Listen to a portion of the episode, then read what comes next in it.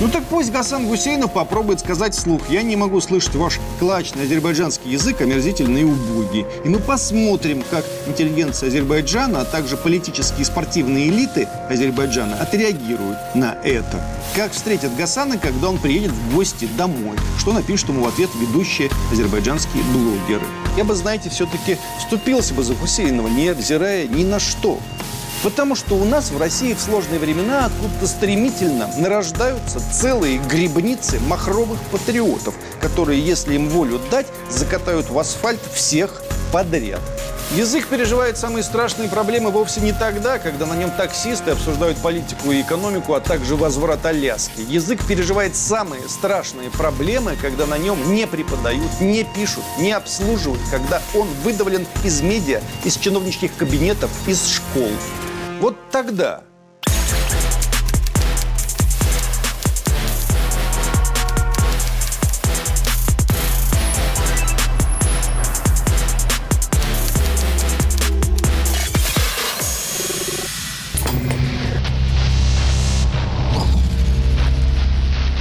Не так давно профессор Гасан Гусейнов, преподающий на факультете гуманитарных наук Высшей школы экономики, на своей странице в соцсети Facebook выразил сожаление о том, что в России, где живет большое количество мигрантов, нет печатных изданий ни на одном языке, кроме, как он выразился, клачного русского.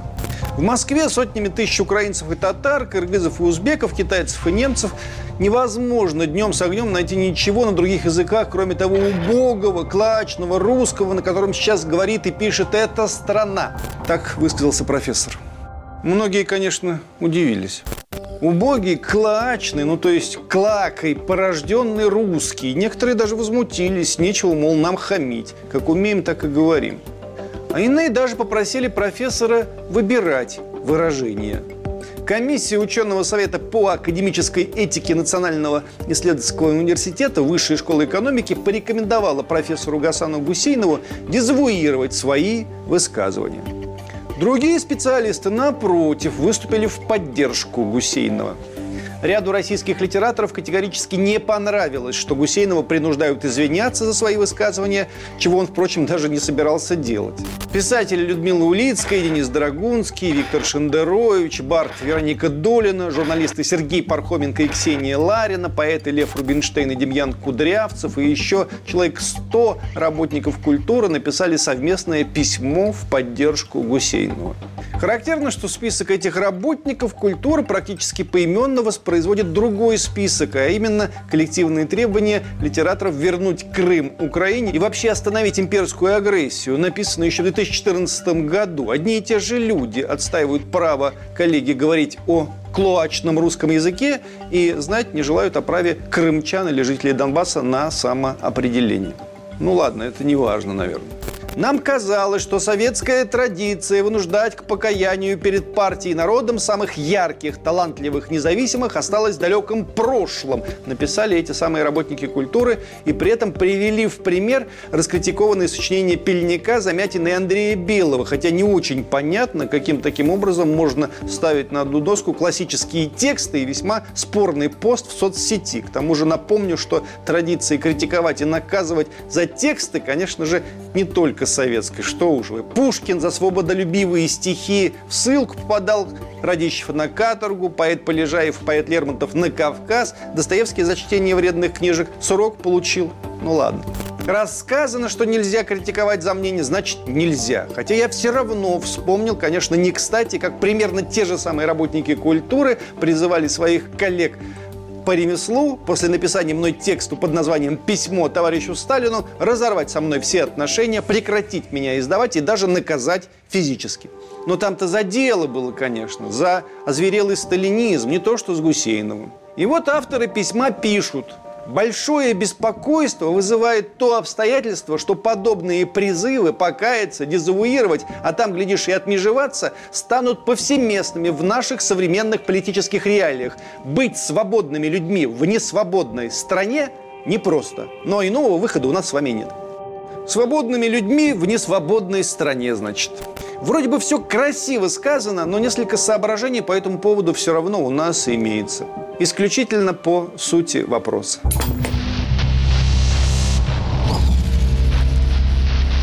Проблема не в том, что подавляющее большинство, скажем, украинцев и кыргызов не стремится читать в России на родном языке, увы. Гусейнов печалится, что нет газет в Москве на кыргызском языке, а сами кыргызы не очень как-то про это думают. Проблема даже не в том, что сколько я не бывал в Европе, я что-то не видел там развалов с русскими, кыргызскими или украинскими газетами. Хотя русских, украинцев и кыргызов там пруд пруди. Проблема в другом.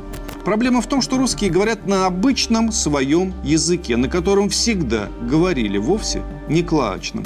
Я вас люблю, хотя бешусь. Хоть это труд и стыд напрасный в этой глупости несчастной, у ваших ног я признаюсь. Мне не к лицу и не по летам. Пора, пора мне быть умней. Но узнаю по всем приметам болезнь любви в душе моей. И если он клачный, то он был столь же клачным и в начале 20 века, когда в язык хлынули чудовищные неологизмы. И в 19 когда царила тотальная франкофилия в элитарной среде, а народ в подавляющей своей массе ни читать, ни писать не умел. И в 18 тем более. Рискну предположить, что за высказыванием Гусейнова стоит самый элементарный, давайте называть вещи своими именами, социальный расизм. Я со слуха худо-бедно понимаю английскую речь и, пожив в США или бывая в английских барах, совершенно спокойно констатирую, ребята, наши мужицкие разговоры иной раз куда умнее, чем их. На их американских ток-шоу царит иной раз такая разнузданность, ну, как и у нас. Но право слово, периодически разговоры в нашей телестудии достигают такого интеллектуального накала, что диву даешься. И если Гусейнову не нравятся темы обсуждения, то, может, он всерьез считает, что, скажем, украинское телевидение умнее. И говорят там на какой-то удивительной небесной мове. Короче, Гусейнова просто, как в одной из миниатюр Хармса, был такой юмористический писатель задолго до Шендеровича, тошнит. Тошнит от всей этой нашей клаки, с этими лицами, с этими речами, с этим всем. Ну, тошнит и тошнит. Но вот давайте проведем мысленный эксперимент. Гасан Гусейнов по происхождению азербайджанец. Это не секрет. Мы взрослые люди, мы понимаем, что на семи великий азербайджанский поэт владел родным языком лучше многих наших азербайджанских современников. А некоторые из них даже имени этого поэта не знают. И не знали никогда. Ну так пусть Гасан Гусейнов попробует сказать вслух. Я не могу слышать ваш клачный азербайджанский язык, омерзительный и убогий. И мы посмотрим, как интеллигенция Азербайджана, а также политические и спортивные элиты Азербайджана отреагируют на это. Как встретят Гасана, когда он приедет в гости домой? Что напишут ему в ответ ведущие азербайджанские блогеры? И ведь что характерно, если Гусейнова начнут отвечать в Азербайджане, а ему начнут отвечать, Людмила Улицкая и Виктор Шендерович уже не напишут письмо в поддержку Гусейнова, утверждая, что в Азербайджане начинается советская власть, и туда возвращается сталинизм. Они подумают, подумают и скажут, да ладно, не наше дело, смолчим, пожалуй. Потому что если ты кого-то защищаешь от русского тоталитаризма, то это гражданский долг и вообще святое дело. А если защищаешь от любого другого тоталитаризма, то это ксенофобия, и на этом можно репутационно пострадать. Или другой пример. Людмила Улицкая, говорят, последнее время живет в Италии. Я в Италии много времени проводил тоже. У меня там друзей полно, в том числе филологов. Итальянские филологи жалуются. Итальянцы не очень много читают. Социальная ситуация тяжелая. Дети уходят в компьютерные игры, взрослые смотрят дурацкое американское кино. Короче, великий итальянский язык, он сложные времена переживает. Взяла бы Людмила Евгеньевна и сказала, не могу я слышать ваш клачный итальянский, с души воротит. А? Как бы это прозвучало в Италии? Понравилось бы это итальянцам? А пусть даже моим друзьям, итальянским филологам, понравилось бы? Ой, я даже не знаю. Но у Людмилы Евгеньевны хватит так-то смолчать по этому поводу. Или есть у меня один приятель-критик. Он говорит, я всю жизнь прожил в наших местах и тут решил поехать в Израиль на историческую родину. Пробыл я там месяц всего. И смотрел я на местные реалии, на местную молодежь с их плясками, с их привычками, с их кухней и думал, господи, я не имею с этим азиатским народом ничего общего, верните меня обратно. Хотя, повторюсь, он одной крови с израильтянами. Я вот думаю, взял бы он и написал про клаечный иврит. Чего нет-то? Мол, уродуете вы, дикари, язык Бялика и Агнона. И я посмотрел бы, послушал, что там официальный Израиль ответил бы ему, а также израильские блогеры. А потом посмотрел бы, как Виктор Шендерович и Лев Рубинштейн написали бы гневное письмо, как сложно им быть свободными в тоталитарном Израиле. Но другого выхода у них, мол, нет. Впрочем, что мы размечтались -то? Не будет этого никогда. Клачный язык исключительно у нас. Деспотия тоже исключительно в России. У нас и более нигде. Хорошо, что среди нас, таких несвободных, есть люди, остающиеся свободными.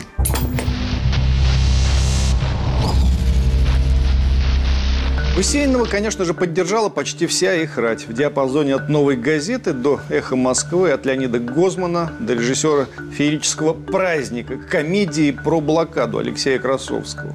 Можно было бы отстоять право Гусейнова как профессионального, видного филолога печалиться о проблемах русского языка, когда бы за его высказыванием не просматривались бы иные горизонты и куда более широкие смыслы, о которых он тем более вовсе не считает нужным умалчивать. Но свободный же человек – к примеру, на вопрос о возможной иммиграции «прочь-прочь отсюда» Гасанов отвечает в той же социальной сети. «Работаю здесь только и всего». Ну, в смысле, работаю здесь, в России. И дальше, на уточнение то есть, если перестанешь работать, уедешь, отвечает утвердительно. Не если, а когда. Думаю, да, если к тому времени не введут здесь новый порядок. Что именно не нравится ему в России, додумывать не надо, он сам говорит. Цитирую Гусейнова. РФ сегодня не просто источник прежних страхов, но и тотальное эстетическое лузерство от сенаторов с платиновыми шашками до 86% крымнашистов. Интересоваться Россией в этом контексте может ученый, любить ее чокнутый или обезумевший экспат. Или вот еще. Если судить по политическому поведению граждан РФ, то священным писанием для них является история ВКПБ, краткий курс. Без нее невозможно было бы понять торжества всей этой угрюмой и трусливой бестолычи. Или так. Какое счастье, что я родину не люблю ни в каком виде. Современная Россия хороша и даже прекрасна только одним. Отсюда пока еще можно уехать. Волки возлегли с козлами и породили эрефийцев. Эрефийцы – это мы с вами, дети козлов и волков. Жителей Донбасса профессор Гусейнов просто и незатейливо называет отморозками. Их можно, они же в русский клачный мир стремятся. Кроме шуток, я в самом деле не люблю Россию, настаивает Гусейнов. Не только политический режим, но и культуру, например. И, наконец, стоит внимания его пояснение по поводу клачного языка.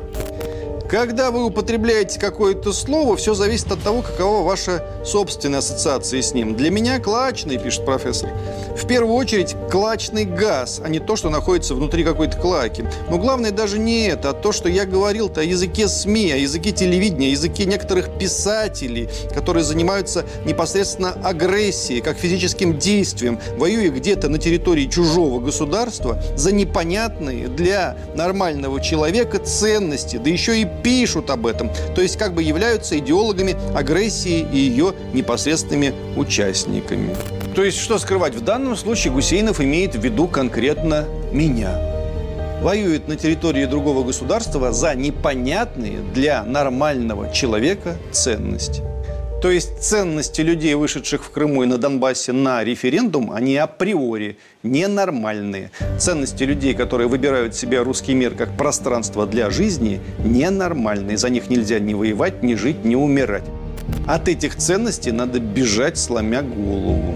Но я бы, знаете, все-таки вступился бы за Хусейнова, не взирая ни на что. Потому что у нас в России в сложные времена откуда-то стремительно нарождаются целые грибницы махровых патриотов, которые, если им волю дать, закатают в асфальт всех подряд. Это если ты книжек не читаешь, то Гусейнову можешь ужаснуться. А если читаешь, то невольно вспомнишь, как безжалостно костерил Максим Горький русского мужика, как сравнивал великий философ Розанов Россию с чушкой, со свиньей, как распесочивал Лев Толстой само понятие патриотизма, а как Сергей Есенин писал о родине «И горько проклинаю за то, что ты мне мать». Горько проклинаю, ребята, да. Мне, правда, смутно кажется, что они все равно имели в виду несколько не то, о чем говорит Гусейнов. Но самым махровым патриотам не докажешь ничего. Они доносы любят писать. И начиная с Гусейнова, неизбежно закончат Есениным с Толстым.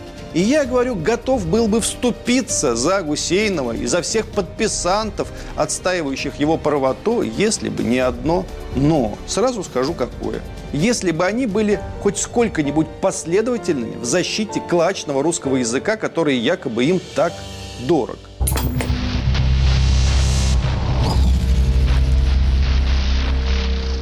После распада Советского Союза количество людей, говорящих в мире по-русски, сократилось приблизительно на 50 миллионов человек к нашему дню.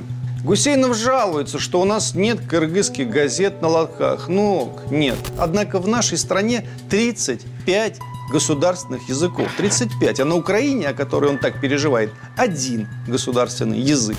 И несмотря на то, что большинство украинцев по-прежнему говорят на русском, и минимум треть украинцев русские, русский язык как язык преподавания там, по сути, запрещен. Выдавливать русский язык из оборота начали далеко не в 2014 году, а куда раньше. Делали это последовательно, упрямо, угрюмо, непрестанно, маниакально. И никакой Гусейнов, никакая Улицкая, никакой Шендерович по этому поводу не возмущались. Нет, ну, друзья мои коллеги, если язык давить, если язык душить, он не просто деградирует, он исчезает, он умирает. Тут даже не клоакой пахнет, а мертвечиной. И чего? Не вздрагивали ваши сердца? Нет? Не вздрагивали. Летом этого года на Украине вступила в силу новая редакция украинского правописания. Согласно этому документу изменяется написание русских фамилий. Окончание «ой» заменяются на «и». Отныне князья Донской и Трубецкой на Украине – Донский и Трубецкий. Это еще мелочи. Главное, на Украине существует новорожденный закон об обеспечении функционирования украинского языка как государственного. Согласно закону, украинский язык в обязательном порядке будет использоваться в государственном и коммунальном секторах, в медицинской и транспортной сферах, в маркировке товаров и услуг, в сфере искусств и образования, в средствах массовой информации. В связи с этим русский язык на Украине окончательно теряет статус языка межнационального общения. Эти функции новый языковой закон возлагает исключительно на украинский язык. Обязательное владение украинским для государственных служащих ранее уже было введено законом о государственной службе. Отныне владение украинским становится обязательностью каждого гражданина Украины, в том числе и для лиц, желающих получать украинское гражданство. Русский язык сводится к статусу языка одного из более чем 100 других языков национальных меньшинств Украины. Интернет-сайты обязаны иметь украиноязычные версии, которые должны открываться по умолчанию. Все культурно-массовые мероприятия должны проводиться исключительно на государственном языке. На общенациональных телеканалах квота украинского языка увеличивается до 90%. За дискриминацию украинского языка, в том числе в пользу русского, вводится административная ответственность. В гуманитарной сфере образования, наука, культуры, спорта за нарушение языковой политики грозит штраф от 200 до 300 на необлагаемых минимумов. Сейчас это от 3400 до 5100 гривен или 110-170 евро, где-то так за использованием украинского языка будут следить специальные языковые инспекторы. Это, кажется, какие-то особые шпики, которые будут ходить всюду и вслушиваться, чтобы какой-нибудь профессор ненароком не перешел на русский язык, а то ему сразу впаяют 300 минимумов. Опять же, вообразить себе, как Вероника Долина и Лев Рубинштейн пишут по этому поводу слезный протест и обвиняют Украину в сталинизме невозможно. Да вы там можете русскоязычным профессорам языки рубить. Здесь никто и не пикнет. Плюс-минус схожая ситуация, кстати, и в Прибалтике. Власти прибалтийских стран ведут затяжное, хроническое, полномерное вытеснение русского языка из общественной жизни и образования. В Эстонии, скажем, не осталось ежедневных русскоязычных газет. Есть только одна, еженедельная, и то его выпускает российский концерн. Русский язык в местных СМИ, ну, мягко говоря, уже хромает. Вообще же любой более-менее вменяемый носитель русского языка спокойно скажет, они там скоро разучатся писать на русском. И это не их вина. Русская община в Эстонии маргинализируется, и власти этому всячески, мягко говоря, способствуют. Между тем, скажем, в Нарве 97% населения русскоязычные.